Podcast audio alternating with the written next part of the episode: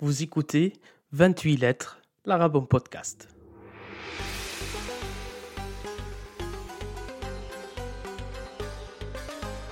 Le premier podcast destiné aux francophones qui apprennent l'arabe.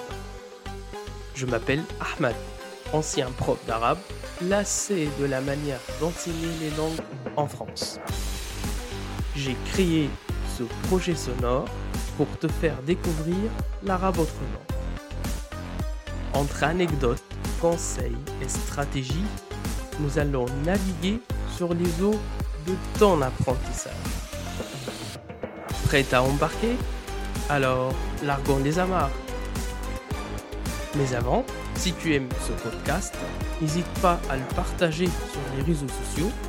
Tu peux aussi laisser une note et un commentaire sur Apple Podcast ou sur ta plateforme d'écoute si elle te le permet.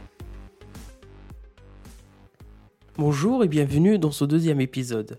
Aujourd'hui, on va parler de différents portraits ou profils des francophones qui se dirigent vers l'apprentissage de l'arabe. On va aussi expliquer pourquoi est-il important de définir préalablement ou en amont ton profil. Mais d'abord, comme tu peux l'imaginer, l'arabe est enseigné et apprise dans le monde arabe. Tu te souviens, ils sont combien 22 pays, on l'avait dit la dernière fois, et qui sont exactement divisés en trois blocs géographiques. Le Moyen-Orient, le Maghreb et le Golfe. Oui, oui, oui, les riches, les ultra riches et millionnaires. Mais l'enseignement de l'arabe intervient très tôt dans la scolarité des enfants. Son enseignement pourrait aussi se poursuivre selon le pays et selon les filières jusqu'à la fin des études universitaires. Or, la démarche et le parcours de l'apprendre pour un ou une francophone et donc étranger ou étrangère à cette langue se distingue profondément de celle des natifs, car les élèves dans les pays arabes n'ont pas les pauvres d'autre choix que d'assister aux cours d'arabe inscrit et imposé en quelque sorte par le programme scolaire et par les ministères de l'Éducation nationale. Néanmoins, c'est une initiative personnelle qui est souvent à l'origine de l'apprentissage chez un ou une francophone. Et très globalement, les objectifs sont différents.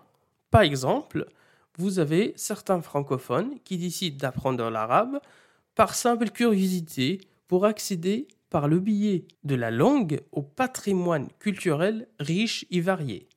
D'autres l'apprendront afin d'améliorer ou d'appuyer leurs recherches scientifiques dans ce qu'on appelle les études du Moyen-Orient ou The Middle East Studies. Ils sont souvent ou principalement des étudiants en master, en doctorat ou encore des chercheurs reconnus en sociologie, en histoire ou dans d'autres domaines qui relèvent des sciences humaines et sociales.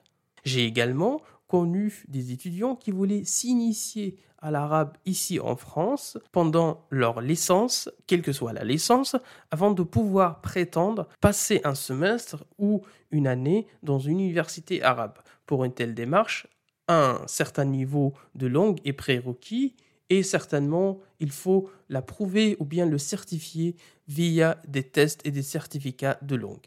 Un autre cas de figure qui s'approche de celui-ci, des freelances et des entrepreneurs francophones qui étaient attirés et intéressés par l'installation dans un pays arabe, notamment et particulièrement vers le Golfe où il y a beaucoup, beaucoup, énormément d'argent et du pétrole. Et donc, leur motivation était purement pragmatique et professionnelle, donc louable. Bien évidemment, nous ne pouvons pas oublier l'aspect religieux qui encourage certains à apprendre l'arabe pour mieux assimiler les principes de l'islam et plus particulièrement le texte coranique. Cet intérêt à la langue intervient soit avant la conversion dans la phase de, de recherche, de réflexion spirituelle, soit fraîchement après la conversion à l'islam afin de pratiquer correctement les prières, les invocations ou autres rites qui relèvent de la religion musulmane. PS, on va consacrer un épisode entier sur les liens intrinsèques entre langue arabe et islam. Qui a influencé l'autre? Qui a inspiré l'autre? Je compte le faire dans quelques semaines avec l'arrivée de mois du Ramadan prévu le 12 avril cette année 2021. Cela dit, les motifs d'apprendre l'arabe sont encore très nombreux.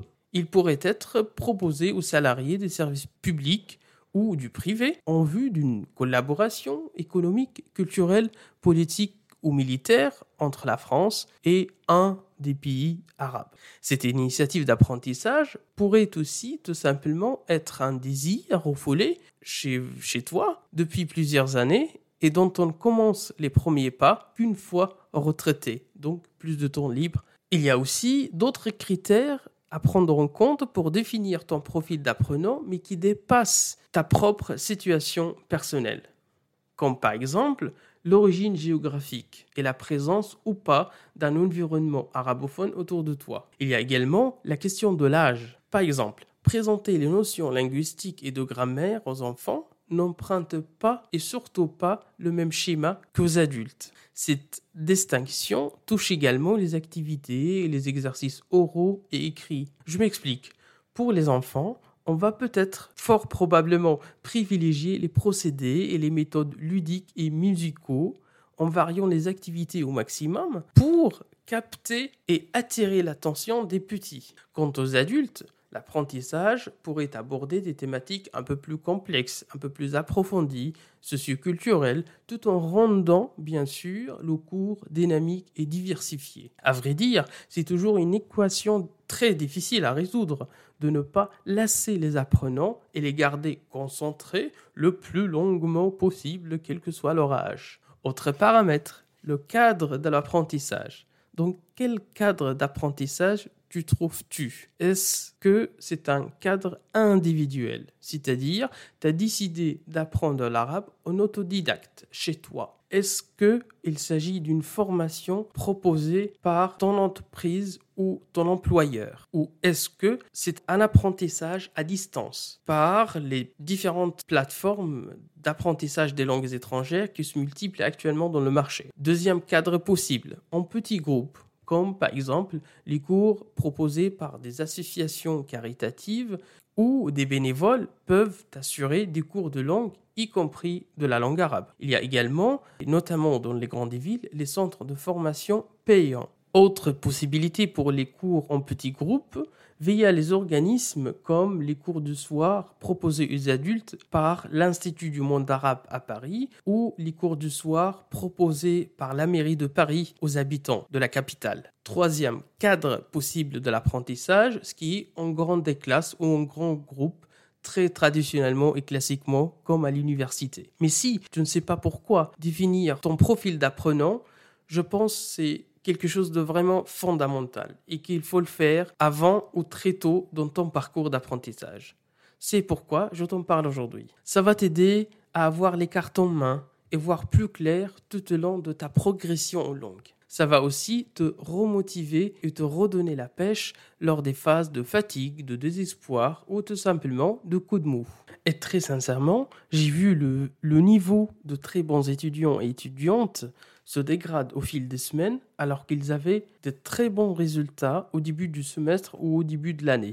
Quand je leur demandais les raisons, ou quand je leur posais la question, ils répondaient d'être perdus, de ne pas savoir à quoi sert telle règle, telle notion ou telle leçon. Et bien évidemment, la voie royale pour l'oubli, c'est de ne pas comprendre l'utilité de ce qu'on apprend. Et bien voilà, nous sommes arrivés à la fin de cet épisode. La discussion continue la prochaine fois sur les profils d'apprenants. Mais avant de partir et de te laisser avec mon super super jingle, j'aimerais bien savoir dans quel cas de figure te trouves-tu quant aux motivations de commencer l'arabe? Tu peux le dire dans un commentaire et je le lirai au début du prochain épisode. Merci de ne pas avoir quitté le navire en pleine mer. J'espère que tu es maintenant arrivé à bon port. Si cet épisode t'a plu, n'hésite pas à venir en discuter sur mon compte Instagram ahmad.galal84 ou sur la page Facebook du podcast. Tu as le lien en description. Et enfin, si tu veux me soutenir gratuitement, une note et un commentaire sur Apple Podcast, ça ne te prend qu'une minute et ça m'aide énormément. À très vite sur Instagram. Sinon, à mercredi prochain.